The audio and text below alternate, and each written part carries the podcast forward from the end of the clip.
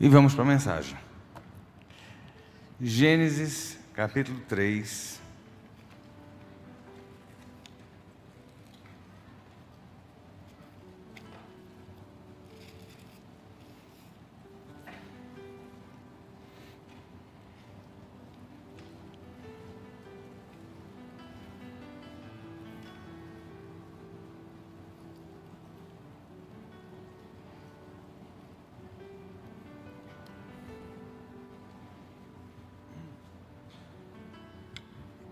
Gênesis 3, versículo 22. Diz assim: Então o Senhor Deus disse: Eis que o homem se tornou como um de nós, conhecedor do bem e do mal. É preciso impedir que estenda a mão, tome também da árvore da vida, coma e viva eternamente. Eis que o homem se tornou como um de nós, conhecedor do bem e do mal. E tem alguns dias que eu tenho amadurecido algumas considerações concernentes ao Éden. Tanto que nos meus rabiscos e até nas anotações que eu estava fazendo no meu celular, eu coloquei ali a síndrome edênica. E eu quero trocar e compartilhar um pouquinho daquilo que eu pude depreender desse texto. Nós buscamos entender, buscamos compreender todas as coisas, a gente quer explicações, a gente quer saber os porquês, a gente quer ir no mais profundo para investigar, a gente quer desvendar mistérios, a gente quer entender como as coisas se formam, quer saber quando a vida começou, quer saber se tem, se tem vida em Marte, se tem água no subsolo, se tem não sei o que. A gente está gastando bilhões para tentar descobrir é, alguma coisa num outro planeta igual Marte. Porque a gente quer descobrir algo que. Né? A gente né, tenta compreender os mistérios da vida. A gente quer ter conhecimento de tudo. E conhecimento é algo assim impressionante. Eu lembro, meu avô contava uma história de uma cidade que tinha um relógio no centro e aquele relógio regia aquela cidade. E aquele relógio havia sido montado, construído por um relojoeiro que não era daquela região, daquela redondeza. E um belo dia aquele relógio quebrou.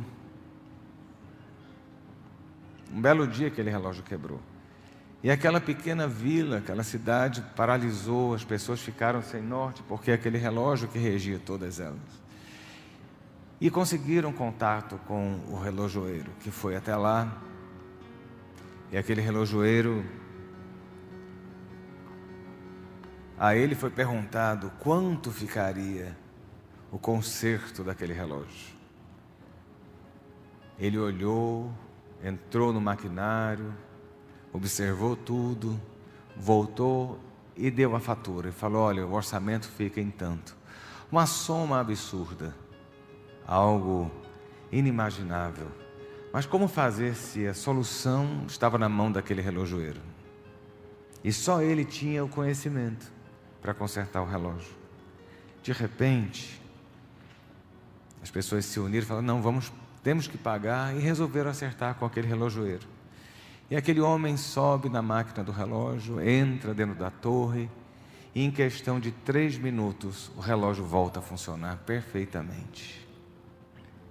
E as pessoas ficaram meio que indignadas. Mas por que pagar algo tão caro por um trabalho que nem trabalho foi? E a resposta do relojoeiro foi: só eu tinha o conhecimento. Então, conhecimento é algo importante. Né? A gente quer entender. A Bíblia fala né, que Deus né, ele oculta, Deus, ele não revela determinados meandros, determinadas coisas. Enquanto Deus oculta, o homem faz questão de esquadrinhar. É isso que a Bíblia fala. Né?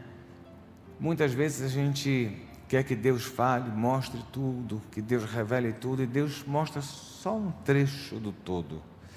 E a gente quer saber o todo. A gente quer saber tudo, né? Isso faz parte. Né? A, gente, a gente quer fazer isso tudo.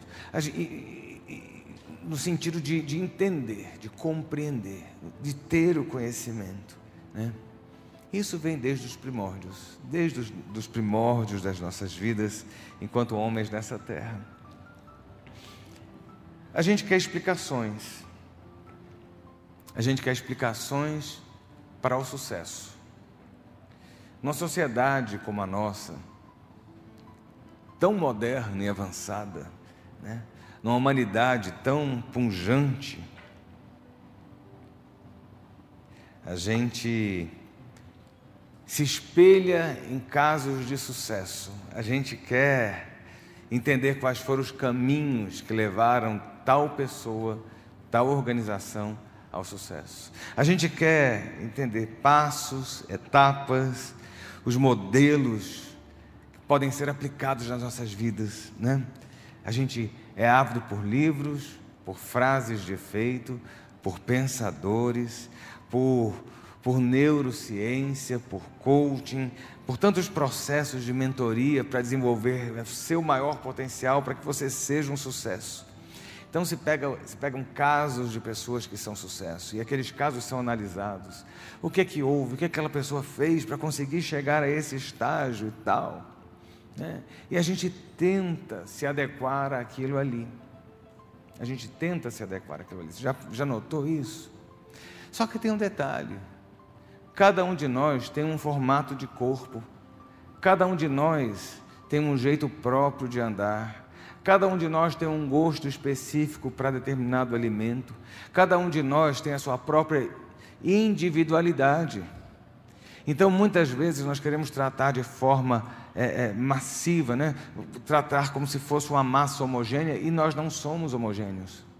Cada caso é um caso, cada situação é uma situação aquilo que eu conquisto e a forma como eu conquistei nem sempre vai ser a forma que você vai conseguir conquistar. Se você replicar as minhas ações na sua vida, nem sempre os resultados serão os mesmos. Por quê? Porque você é diferente de mim. Você é diferente do autor do livro que está ensinando você a desenvolver o seu melhor potencial.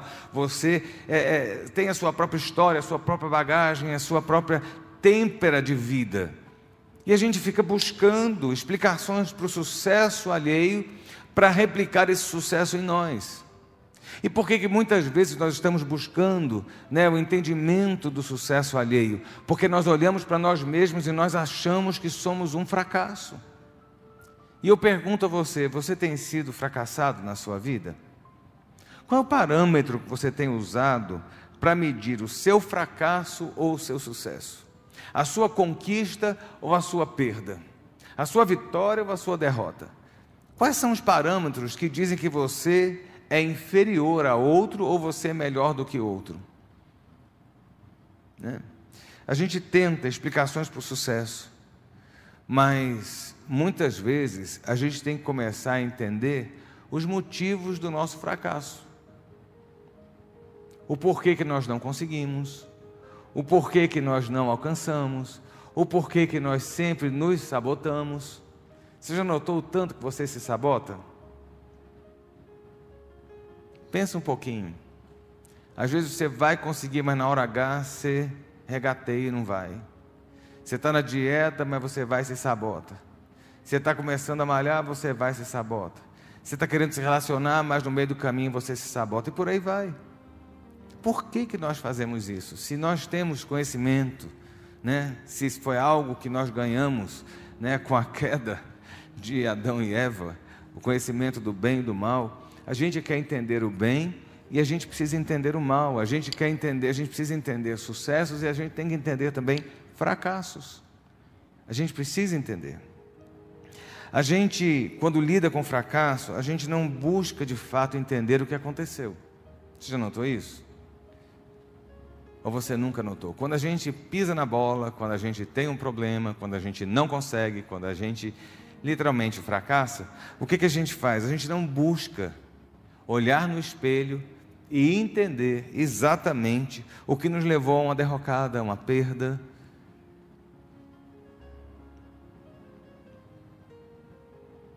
É uma mensagem hoje para você pensar. Pensar muito.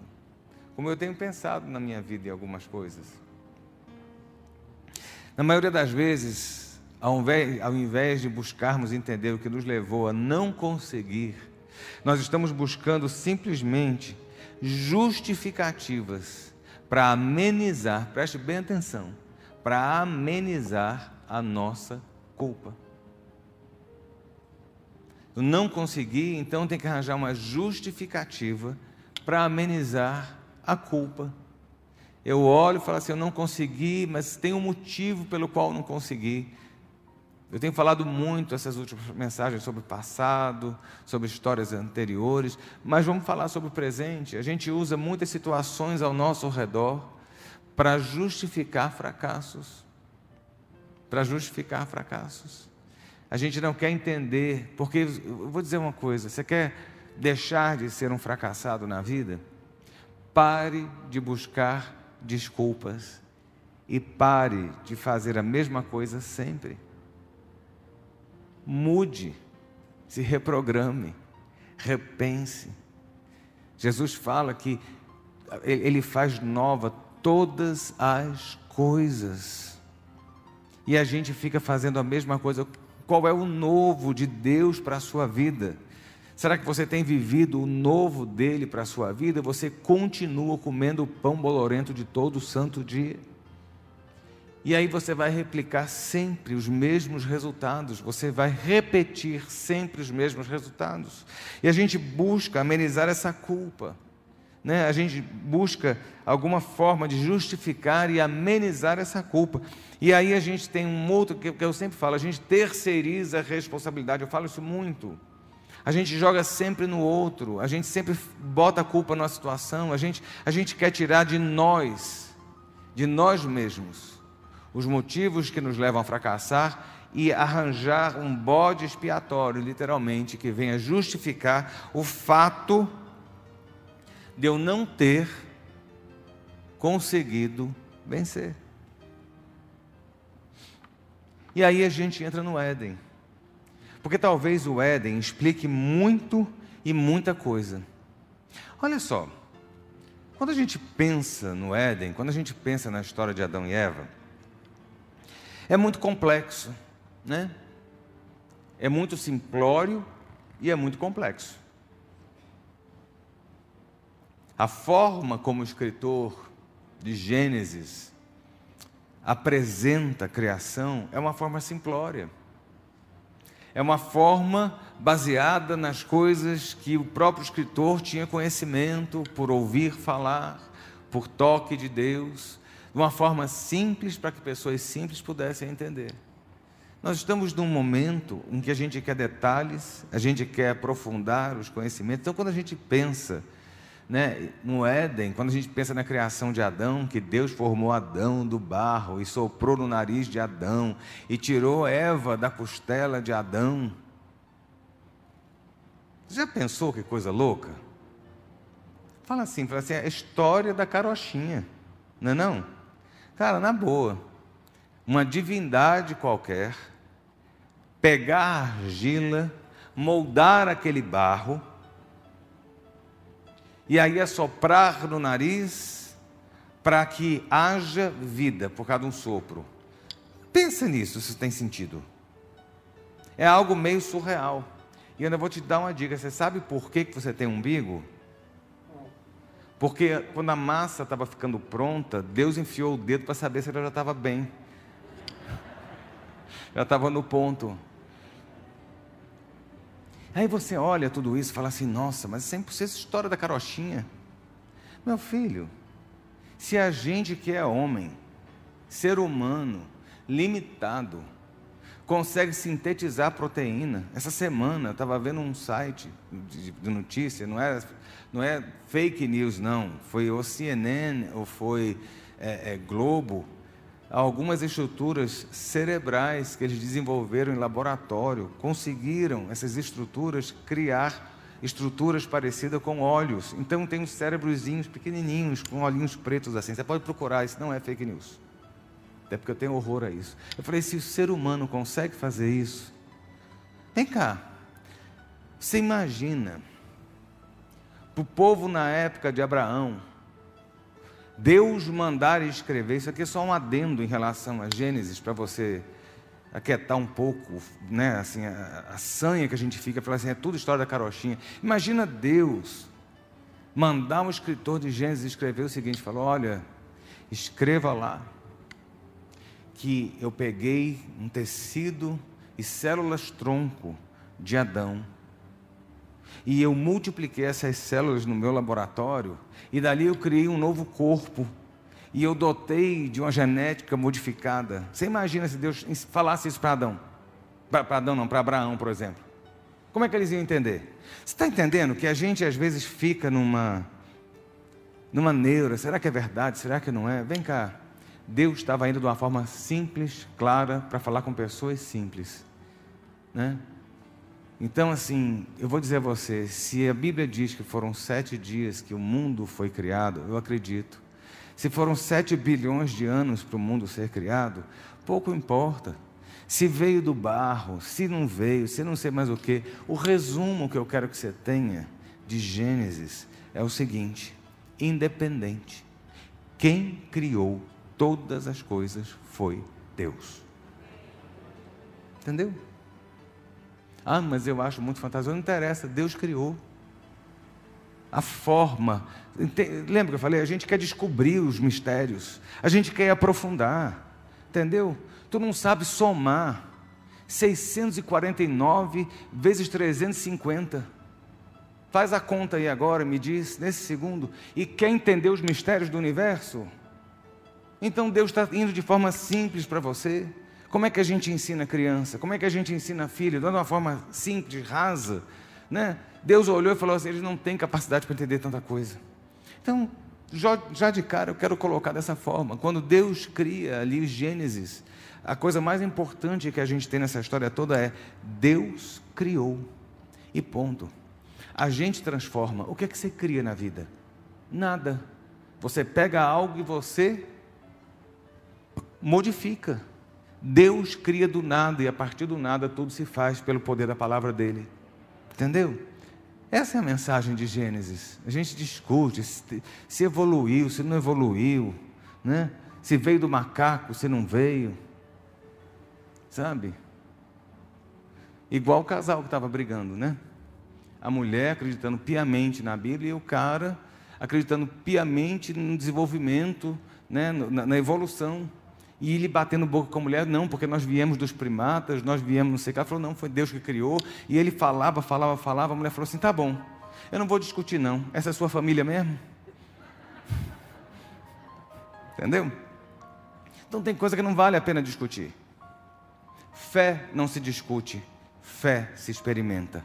Fé se vive, se caminha em fé, se anda em fé, se vive por fé, se ouve por fé e se vê por fé.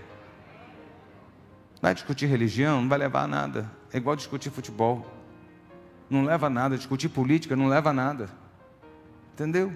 Vá viver de fé. Mas voltando lá à criação, né? Tudo que a gente tem hoje a gente pode entender um pouquinho da nossa natureza naquilo que aconteceu no Éden. O Éden mostra um pouco ou muito da nossa formação. Da, se há alguma coisa que você possa falar do seu passado, ah, eu sou assim hoje, eu sou assim, fale com Eva, fale com Adão, entendeu? Porque se tem alguém responsável por você ser o que você é hoje, é Eva e Adão. Deixa eu dizer uma coisa: era para você ser vegetariano. Você sabia disso? Você não sabia disso? Está na Bíblia. Quando Deus cria tudo, falou assim: toda erva, toda semente, todo, toda plantinha vai ser para alimento seu, Adão, e de toda a criação. Então era para você estar tá comendo, né? Saudável. Aí cai. Quando cai, Deus diz: agora pode comer toda a carne. Aí chega a picanha, chega o bacon. Entendeu? É uma nova etapa né, da evolução.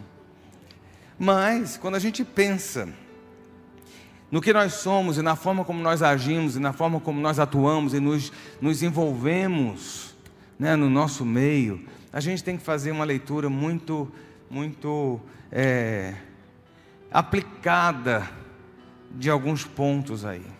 Né? Porque de uma forma sucinta, Deus mostra o porquê que a raça humana é do jeito que é.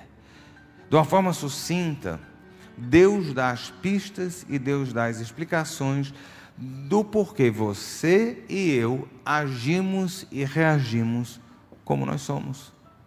Há uma mudança, há uma alteração, vamos colocar na nossa genética, na nossa psique, e alguma coisa em nós, na nossa natureza como um todo, que acontece ali no Éden e que nos transforma.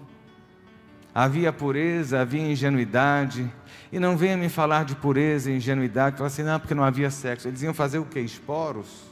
Né? Nascer fruto nos dedos? Não, não é essa questão de pureza e ingenuidade. A Bíblia, quando fala do conhecimento do bem e do mal, ele está sendo aplicado de outra forma. Né? Então a gente tem que entender. E o Éden, ele explica e ele mostra alguns pontos muito interessantes para nós. Tudo estava bem. Tudo estava bem. Vem cá. Morar num paraíso criado pelas mãos do próprio Deus, onde tudo funciona normal. Olha que coisa interessante. Tinha alguma coisa errada no paraíso? Não. Estava tudo lindo. O negócio era assim, Ilhas Maldivas para lá, sabe? Então, assim, aquele casal, eles foram presenteados com o que havia de bom e de melhor. Não tinham problema, não tinham doença, não tinham dificuldade, não tinham briga, não tinham nada, não tinham vizinhos. Adão era feliz, não tinha sogra. Não a minha, que eu amo. De verdade. Entendeu? É assim. Eles não tinham nada para se preocupar. Sabe quando nasce bebê? Você fala, mas que coisa linda, olha o soninho, sem preocupação, porque não tem um boleto para pagar. Adão não tinha boleto, não pagava imposto, não tinha que votar, entendeu? Não usava máscara, né? Esse era Adão e Eva, estava tudo muito perfeito. Gente, você já notou quando você está com tudo andando muito bem? Você esfria? Você já notou isso? Quando as coisas vão começando a serenar, vai ficando tudo na paz, tudo vai andando, vai abrindo negócio, negócio prospera, fica uma maravilha. Quando você vai, né, se relaciona, o relacionamento está indo muito bem, de repente você vai se afastando de Deus. É um negócio estranho isso da gente. E o Éden mostra um pouco disso. Deixou-se de vigiar, estava tudo muito bem. Eles estavam vivendo uma total perfeição e harmonia entre si e com a natureza criada. Não tinham o que reclamar, não tinham o que se atrapalhar, e mesmo assim, eles botaram tudo a perder. Meu irmão, vigie. Quando estiver tudo bem, busque mais a Deus ainda e seja grato, porque a boa mão do Senhor tem lhe dado um tempo de refrigério. Não estou dizendo que você não estou lhe acusando, nem porque nós somos assim, eu me incluo, a gente busca fervorosamente quando nós estamos em luta. Quando, nós, quando as coisas não andam, a gente corre atrás de Deus, a gente vai para o altar, a gente chora, mas eu quero lembrar você que quando tudo estiver bem, não esqueça do Deus que te formou e nem das mãos que te sustém na sua caminhada. Aprenda a ser grato a Ele a cada dia, a cada manhã, a cada momento, porque é Ele que dá paz, é Ele que no meio da guerra dá vitória, é Ele que faz prosperar, é Ele que levanta a sua cabeça, é Ele que te tira do abatimento e te coloca de pé. Esse é o Deus que você serve quando Ele te colocar no lugar de honra, quando Ele levantar a sua vida, continue sendo grato e fervoroso com Ele. Olhe para o bem de Deus e seja grato, porque muitas vezes a gente chora, a gente geme, a gente clama, a gente ora para poder receber a bênção e depois da bênção a gente não agradece. Você lembra dos leprosos? É assim. Estava tudo muito bem, baixou a guarda, não baixe a guarda. O diabo tem um capeta aí ao seu, ao seu derredor, meu filho, esperando para lhe tragar. Então tá bom de você vigiar. Tá tudo muito bem? Clame, chore diante de Deus, sinta a presença dele, busque a face do Senhor. Sabe, o fato de estar tudo bem baixou ali a guarda de Eva, né? O fracasso da raça humana, o fracasso do homem, o fracasso da mulher, não estava no meio no qual eles conviviam. Você está entendendo? Presta atenção, porque hoje você pode anotar um monte de frasezinha. O fracasso não estava no meio, eles estavam no paraíso. Então, quando você olha a situação e fala assim: nossa, eu fracassei porque a minha família, eu fracassei porque no meu trabalho, eu fracassei porque a igreja não sei o quê, eu fracassei porque não sei o que lá. Vem cá. Você fracassou porque você é um fracassado. Não é por causa do meio, não. Entendeu? Porque a gente fica surpreso, feliz, a gente chora, a gente se emociona quando vê pessoas prosperarem em meios e ambientes difíceis. Quando a gente vê pessoas mudando a situação e a condição de vida, vindo de uma situação totalmente adversa. Isso não é bonito? Então quero dizer a você: se eles conseguem, você também consegue. Você não pode depender do seu meio para seguir sua vida. Você não pode depender se as coisas estão bem ao seu redor ou se o ambiente é o melhor possível para que você consiga ter sucesso ou seja alguém capaz na sua vida e na sua história. Não. Sabe? Adão e Eva estavam no paraíso e foi lá no paraíso com tudo perfeito que eles fracassaram. Foi lá, misericórdia. Foi lá que eles fracassaram. Tá? E aí a gente sempre tem a justificativa, não, é porque o ambiente do meu trabalho é muito nocivo. E se uma derrota depende do ambiente nocivo, ah, porque a empresa que eu trabalho é muito tóxica. A minha família é doente. Por isso que eu sou assim. Não. Você é filho de Deus, feito à imagem e semelhança do Senhor. Lembre-se disso, varão.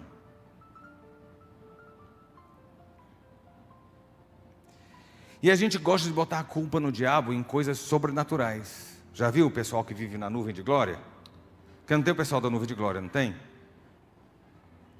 Que às vezes me dá uns arrepios essa história da nuvem de glória. Né? É o povo que vê capeta em tudo. É o povo que vê demônio em tudo. É o povo que está vendo opressão em tudo. É o povo que vê Satanás o tempo todo. Você já viu isso? Porque não tem um povo que é assim? Aí eu fico olhando, crente, em vez de estar vendo a glória de Deus, fica dando trela e vitrine para Satanás. Eu lembro que a gente fazia uns encontros lá no acampamento que a igreja tinha, muitos anos atrás, uns 20 anos atrás e fazer encontro com as mulheres e depois fazer encontro com os homens. Gente, era muito mais tranquilo fazer com os homens do que com as mulheres. Com o homem você fala assim, vai para lá, o homem vai. Com a mulher elas conversam, elas falam, porque era proibido falar, né? Era uma benção, voltava tudo chorando, tal, papapá.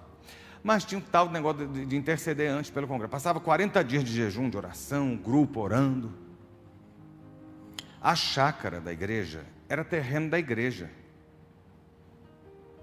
Não se batia tambor na chácara. Se louvava Jesus. Você entende? Era um ambiente separado e santo.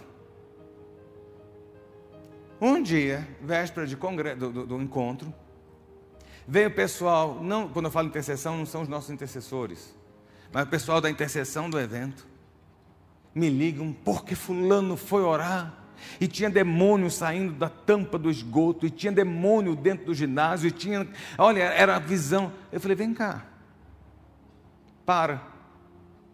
Vocês oraram, jejuaram 40 dias, ungiram, porque tinha um tal de jogar óleo, eram litros de óleo que jogavam na chácara. E jogava, jogava, levava bombona de azeite e ia sair jogando, tal, para ungir. Terreno já ungido. Esses exageros eu não curto. Aí você pode falar, assim, nossa, pastor, é frio. Eu falei, não, eu, a minha cabeça está no lugar ainda. Aí eu virei e falei, vem cá, vocês estão orando, jejuando, derramaram um caminhão de azeite na chácara e estão vendo demônio? Deixa eu fazer uma pergunta: cadê os anjos de Deus que estavam aí? Não tem, não? Pode parar. A gente gosta, parece que de valorizar algumas coisas para justificar outras. O Éden tem a derrocada de Adão e Eva num ambiente perfeito, eles estavam em plena sintonia. O Nirvana estava perfeito e mesmo assim eles emporcalharam tudo. Aí fala assim: não, mas Satanás entrou. Vamos falar da cobra. Vamos falar da serpente agora. Olha bem para mim. Tu acha mesmo que a serpente estava ali com raio, trovão, chifre, mas não sei que, um negócio sobrenatural? Era algo sobrenatural que estava ali conversando com Eva? Na boa, crente. Era uma cobra. Ou sei lá que bicho era, né? Serpente, antiga serpente. A Bíblia fala isso, tinha até patinha. Entendeu? E aí, a gente quer valorizar e justificar os nossos, as nossas derrotas, falando, porque o inferno se levantou contra mim, Lúcifer. Tu é tão importante assim para o capeta se levantar do trono dele para vir atrás de você? O que é que tu está incomodando o inferno? Qual é o ministério mesmo seu da sua vida para você incomodar o inferno para Satanás estar tá correndo atrás de você? Porque tem gente que quer se valorizar. Vem cá. Há um espírito de luz na sua vida. E se esse espírito de luz está em você, não tem que ter trevas ao seu redor. Você está me enxergando porque as janelas estão abertas, luz está acesa e tem luminosidade entrando. Não tem como ter trevas aqui, pode até ter sombra, mas não tem trevas. E a gente fica valorizando Satanás, o derrotado dos derrotados, a materialização do fracasso, e a gente fica dando ibope para o cão. Você tem que dar ibope para Jesus, você tem que valorizar o que Jesus é, o que ele faz, o poder dele, a autoridade dele. Sabe, o diabo está aí para fazer, para matar, roubar e destruir, mas Jesus veio para desfazer as obras de Satanás. Quem é forte aqui não é Satanás, mas é o Senhor dos Senhores, o Rei dos Reis, aquele que se assenta no trono. Dê valor a quem tem que dar, receber esse valor e essa honra, que é Jesus Cristo. Aí a gente olha lá no Éden e parece que a serpente, que o inferno tinha cheiro de enxofre, né? a serpente estava cheia de. Não, não tem nada disso. Eles bateram um papo. Eva nem sabia que era Satanás. Entendeu? Então, assim, não comece a querer terceirizar determinadas coisas tentando inflar para justificar motivos de não dar certo.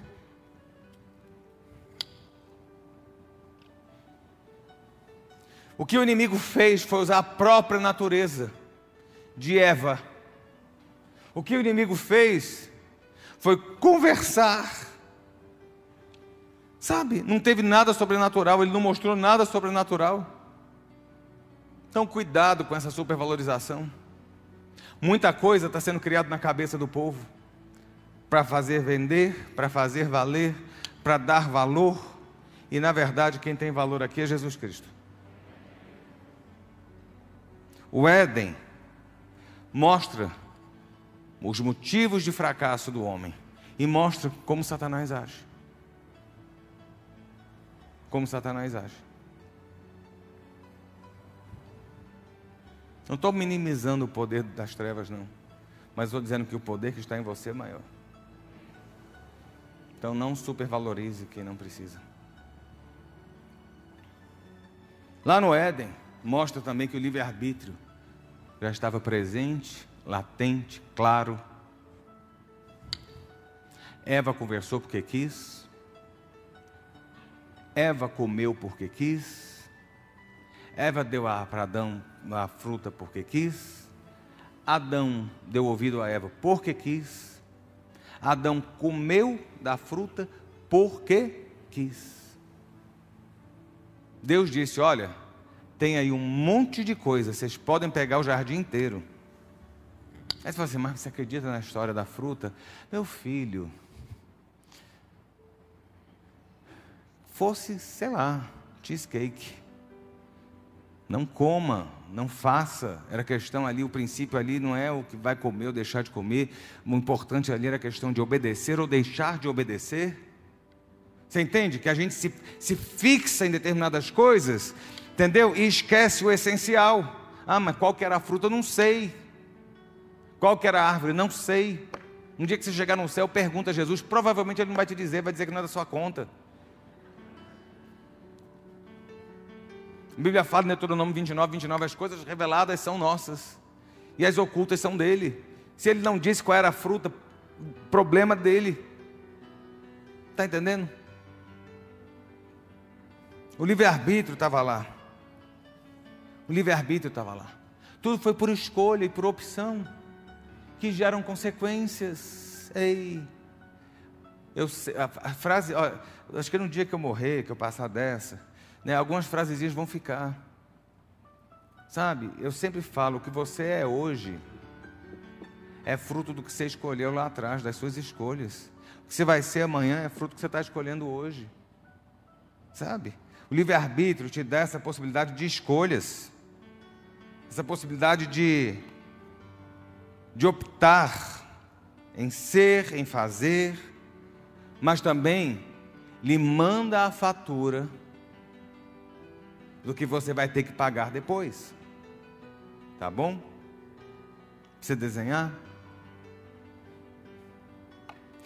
As fases do fracasso de Eva e Adão no paraíso.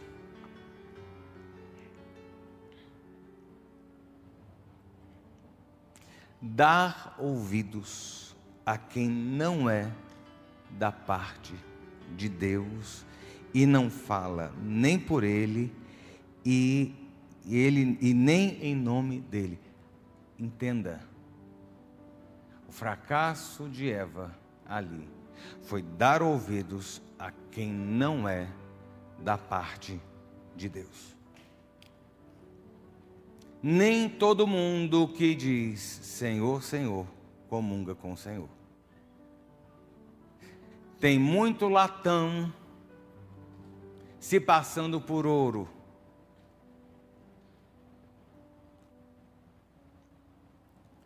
Eu estava gravando uma vez o programa para a Band, o programa de gastronomia, e aí eu pedi para o meu motorista, falei, estou precisando de mel. Que era para fazer uma receita, eu não lembro o que, que era, para televisão. Aí ele chegou para mim com um garrafão de mel. Pastor, consegui esse mel que parece que é de verdade.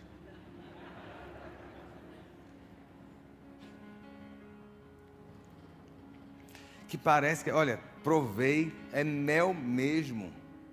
E custou era tipo assim, o vidrinho do mel do sol custava, sei lá, 20. O garrafão todo custou 5, 8 reais, né? Vamos fazer a receita. Quando eu botei na boca, garapa.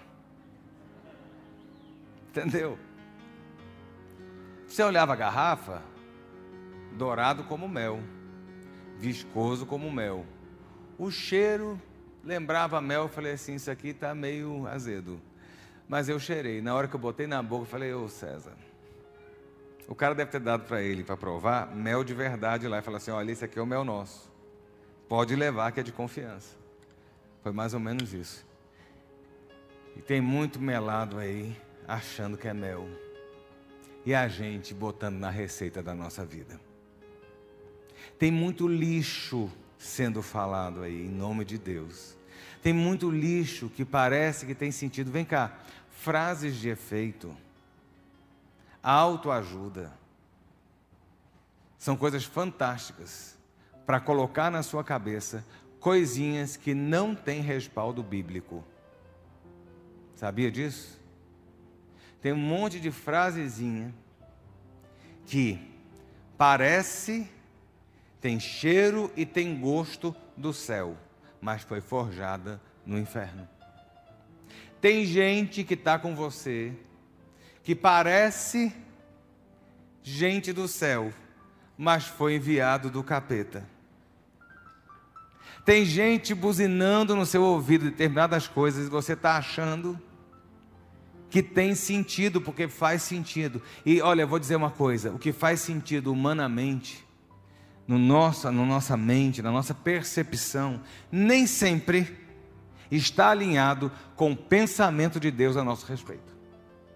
Conseguiu entender o que eu falei? Muitas vezes você quer tomar uma decisão, você, você ouve alguém, e aquela informação, aquela orientação, aquela sugestão parece a lógica a correta e fala assim: nossa, Deus está me orientando. Na hora que você vai para a palavra de Deus, você vê que aquilo ali é diametralmente oposto ao que Deus pensa e ao que Deus quer. Eva fracassa porque ela dá ouvido a alguém que não tem parte com Deus. E no meio que a gente vive, não existe, preste atenção, não existe meio termo. Ou é de Deus, ou é do diabo. Ou é do céu, ou é do inferno. Não tem o meio termo, não tem neutro nessa história. Então Eva, ela dá ouvido ao que não é de Deus, achando, e conversa e dá trela, sabe? E dá trela.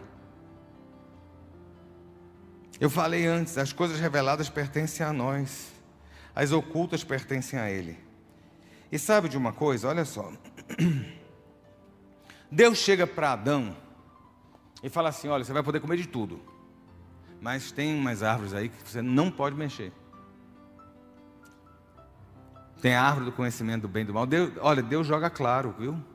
Não pense você que Deus joga nas, escuridão, nas escuridões com você, não. Deus não quer puxar seu tapete. Tem coisa que Deus não lhe fala para lhe poupar. Tem coisa que Deus lhe fala, tem coisa que Deus não lhe fala, porque simplesmente você vai ficar na ansiedade, vai ficar na preocupação, vai ficar na fissura, vai ficar. E Deus não. Olha, aquilo que Deus falou com você é o que você precisa saber para guiar a sua vida.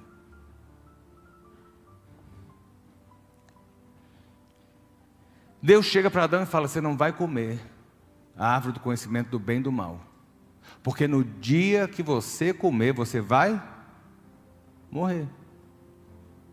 Você vai morrer. No dia que você comer, Deus não falou que o homem. Te... Olha só. A árvore do bem e do mal daria ao homem um conhecimento, ou colocaria ele num patamar de entendimento ou de julgamento no nível de Deus. Não era isso? Porque era exatamente isso. Aí Deus suprime isso. Ele fala assim: Eu não vou falar isso. Mas eu vou já deixar claro que a consequência de comer vai ser morrer. O fato de você não saber o todo não é justificativa para as escolhas e para os fracassos. Se Deus disse não faça e Ele não deu mais nenhuma informação, não faça.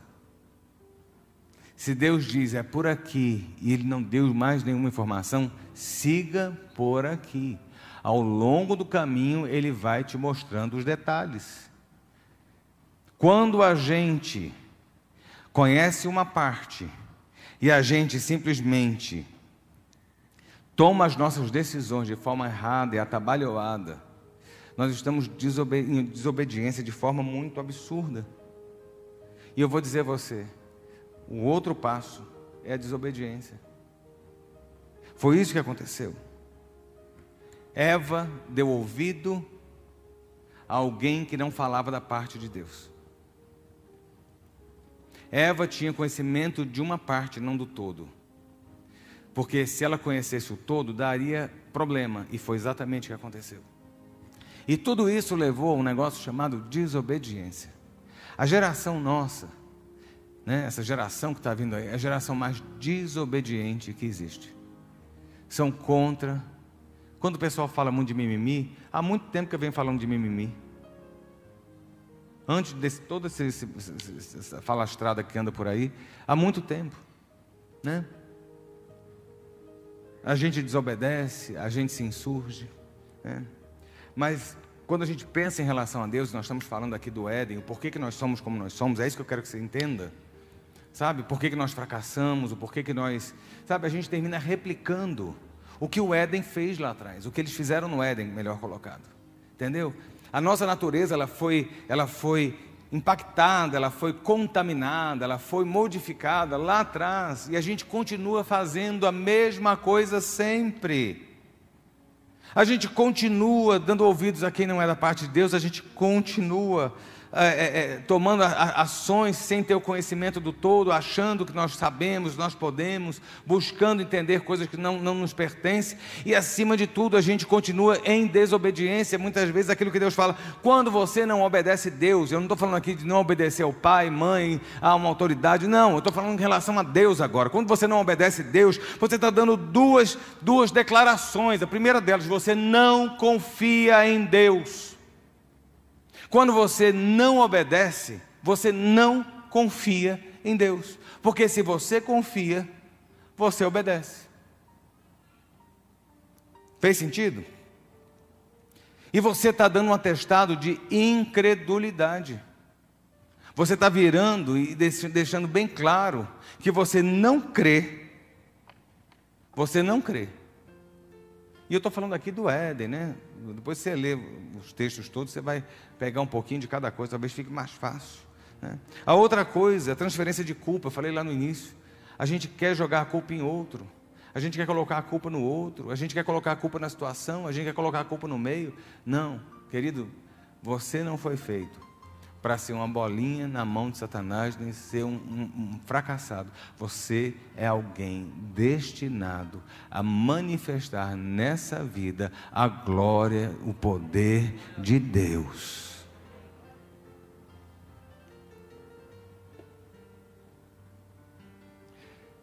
A transferência de culpa, ela anda de mão dada com o vitimismo.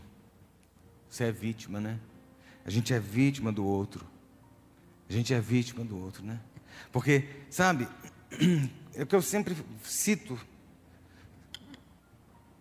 Deus chega para Adão e fala assim: Ei, por que, que tu comeu da fruta?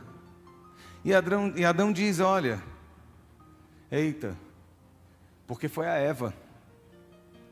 Sabe ela que eu nunca pedi para você? Lembra quando você me botou para dormir sem me pedir permissão, Deus? Sabe quando você tirou um pedaço de mim para fazer esse, é, é, essa pessoa aí? Pois é, ela que me deu. Mas Adão, você comeu porque quis. Mas foi ela. Aí Deus vai na Eva, Eva, por que você comeu? Ah, Deus, olha, apareceu essa serpente aqui. Serpente está muito legal, batemos um papo, ficamos amigos, BFF.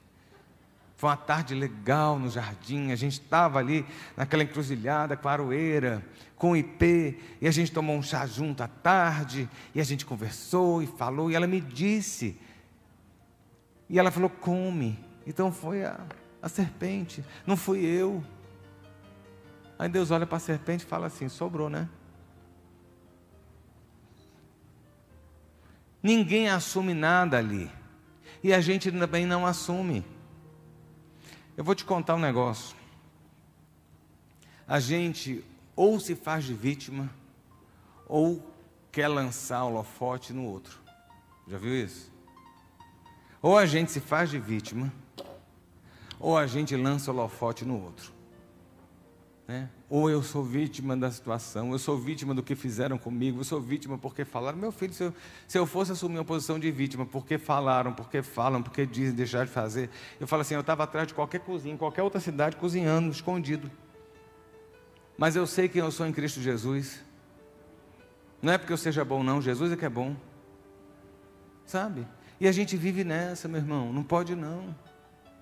E a gente vive uma vida de fracasso, uma vida de derrota, uma vida sem sentido, sabe? Replicando o que o Éden fez, replicando o que o Éden fez, sabe? A consequência foi vergonha, foi medo, foi perda.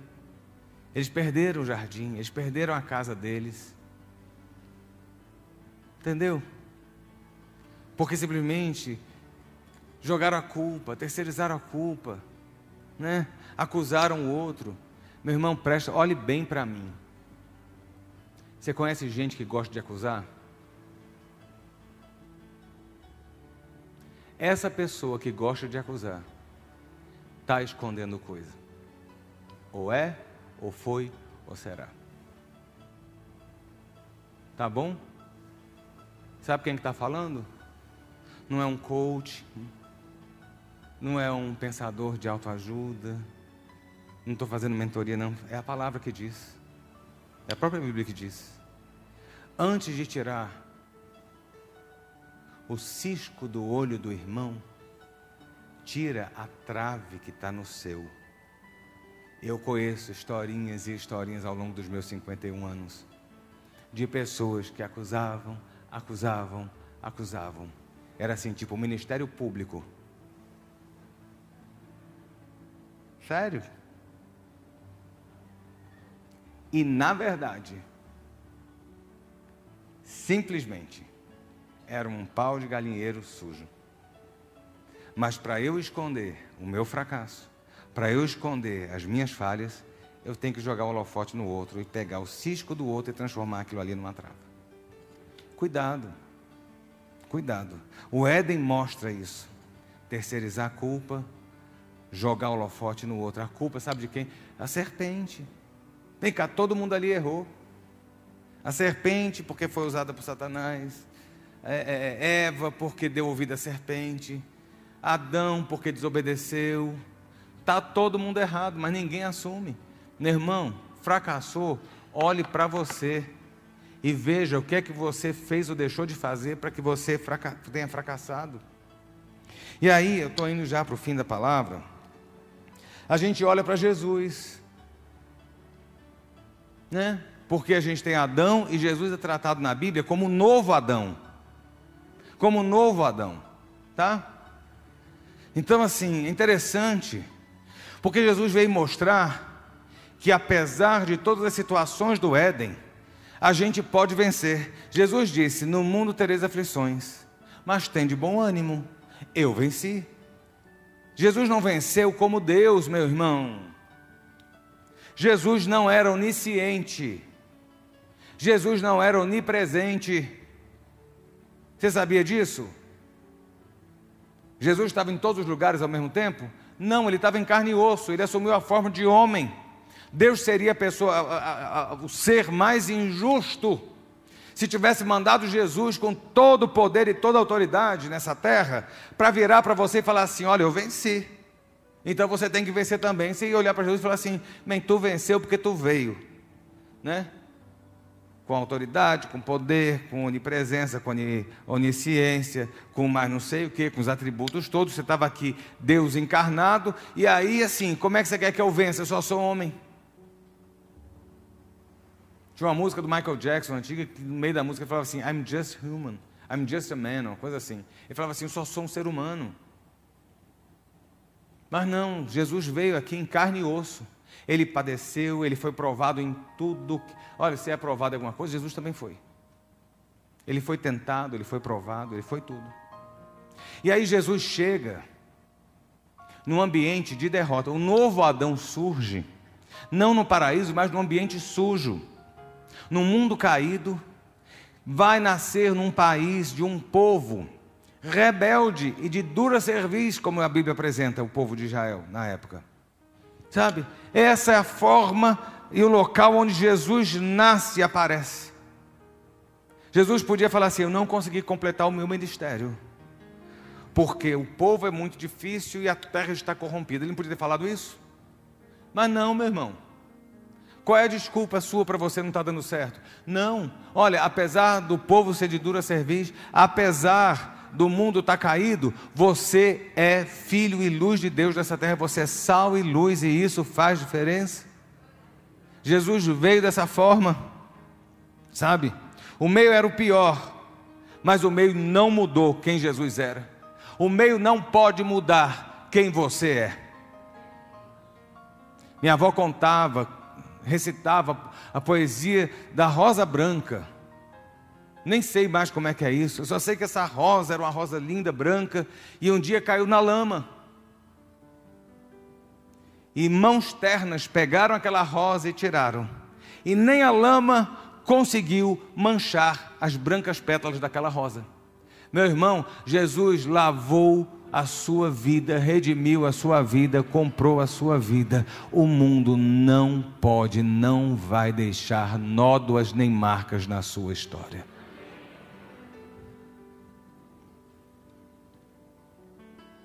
Se foi, se fez, se era, hoje você é filho de Deus. Ei!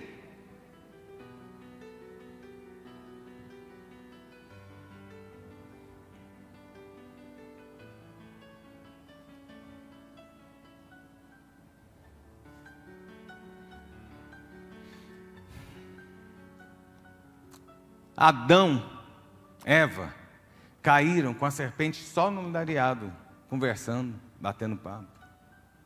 Satanás veio com força total para fazer Jesus desistir. Quando Jesus é tentado no deserto, o diabo estava ali, como Satanás. Ele estava ali, sabe, com todo gosto. Ele não estava ali em forma de uma cobrinha no jardim. No Éden, foi só conversa ali no deserto, houve manifestações. Jesus estava aqui, daqui a pouco o diabo, não foi Jesus que saiu voando, não. O diabo transportou Jesus para outro lugar. O diabo mostrou todas as riquezas, deu uma. O diabo, ó, ei, o diabo deu uma visão a Jesus. Já pensou isso? Nem toda visão é de Deus, tem umas que são visagens. Viu? Porque Deus mostrou para a irmã. Mostrou mesmo? A irmã viu o que mesmo? Oh meu Deus! Viu mesmo? O diabo mostrou e deu visões a Jesus, que era Deus. É difícil, né, a gente pensar isso. Cuidado.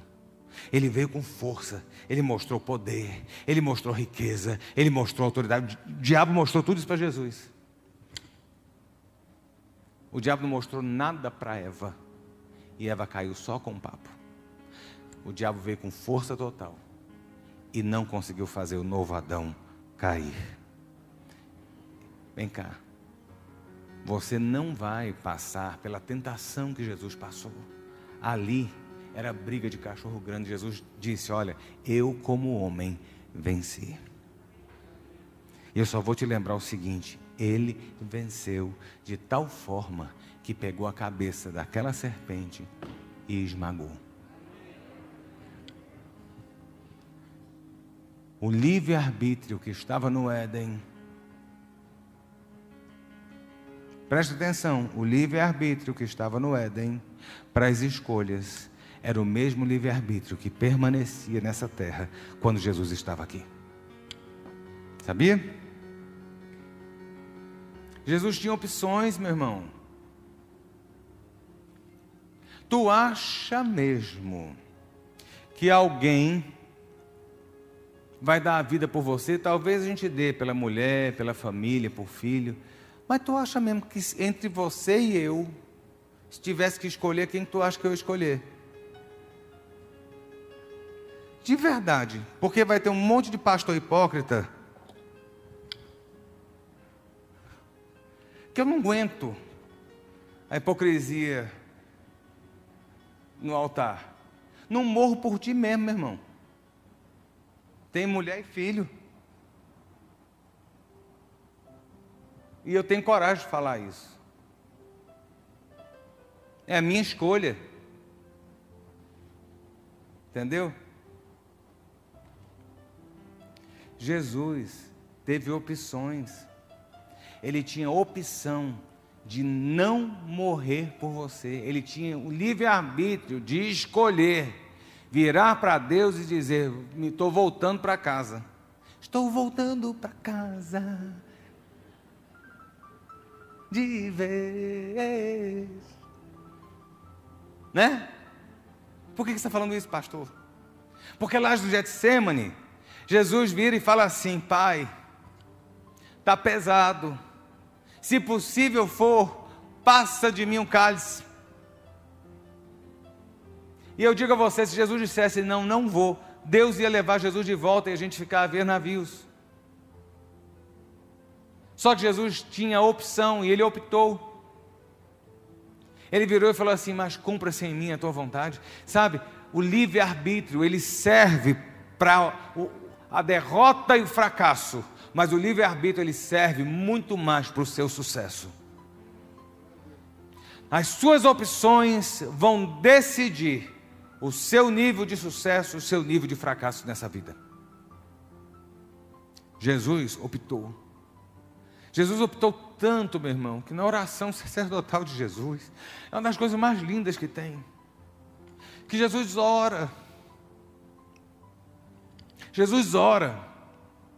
E tem uma hora que ele está falando, pai, eu não estou intercedendo por esses aqui só não, mas eu estou intercedendo por aqueles que ainda vão crer em mim. Lá atrás, lá em Jerusalém, Jesus estava orando e, e, abençoando a sua vida hoje aqui, sabe? Por aqueles, quem são aqueles? Somos nós.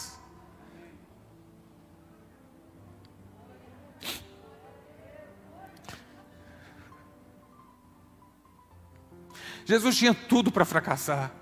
O pior meio, a total falta de condições, o pior ataque do inferno que um ser humano poderia ter.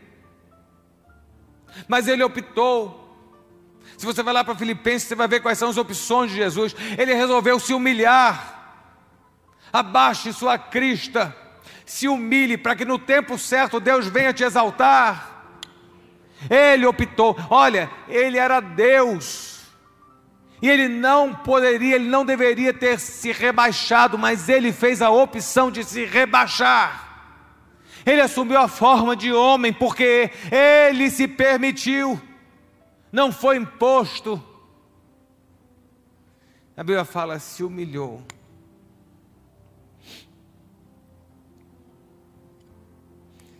E se esvaziou. Tem muita gente cheia demais. Quando a gente está cheio demais, acha que tem conhecimento demais, acha que tem unção demais, Deus não pode botar nada na sua vida. Ei, presta atenção. Se esvazie, faça como Jesus. Se humilhe, se esvazie, independente das situações tome as posições do céu.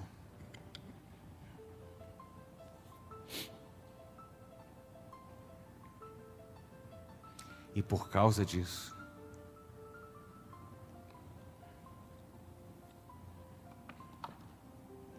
Jesus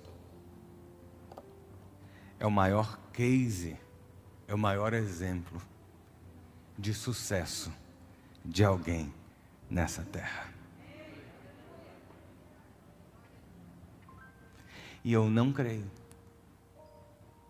que ele veio aqui para manter você e eu na condição de fracassados e vítimas. Por isso que ele diz que, independente e acima de todas as situações, nós somos mais do que vencedores. Entendeu? Ele veio mostrar que é possível, mesmo na terra corrompida, mesmo com um ambiente nefasto e contaminado, você não precisa fracassar nem dizer que o meio está definindo o seu fracasso, porque o seu sucesso foi estabelecido no céu nele.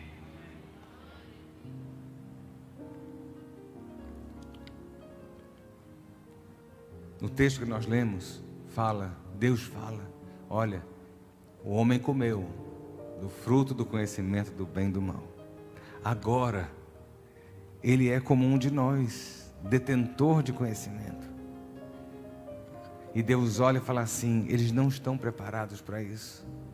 E se eles comerem da árvore da vida, eles vão viver eternamente. Então tira do jardim e não deixa provar isso.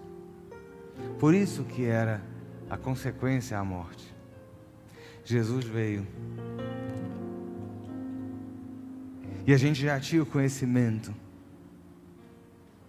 do bem e do mal. E a consequência era a morte. Mas Jesus veio.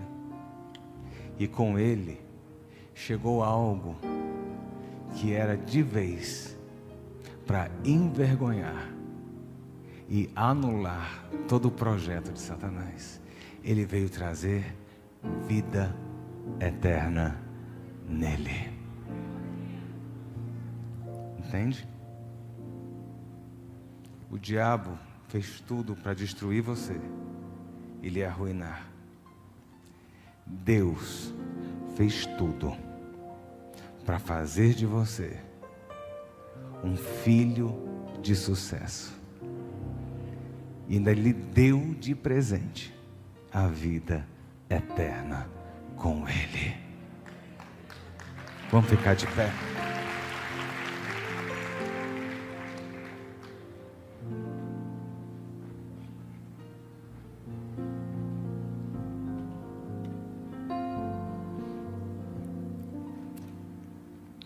mude a sua mente, se, re, se reprograme com a palavra de Deus.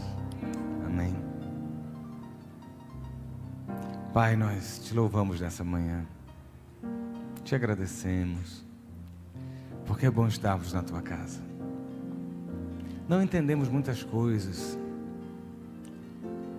muitas coisas são ocultas a nós, mas o nosso papel não é entendermos tudo, mas é confiarmos. O nosso papel é descansarmos, é acreditarmos e termos fé. E nessa manhã, Deus, eu quero pedir que o Senhor olhe pelos teus filhos nesse lugar, nas lutas, nas derrotas que a vida muitas vezes impõe, nas situações que os teus servos se acham. E sabemos que o Senhor pode mudar, mudar a sorte, mudar histórias, mudar vidas. O Senhor venceu e venceu por nós, para que nós vencêssemos contigo. E nós somos mais do que vencedores, mais do que conquistadores.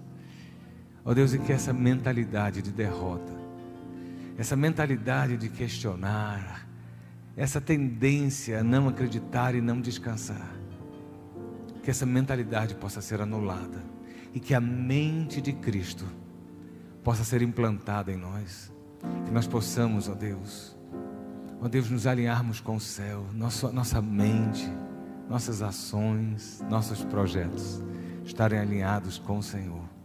E só assim, Deus, nós temos a certeza de que apesar das lutas, nós sempre, contigo, seremos mais do que vencedores em Cristo Jesus.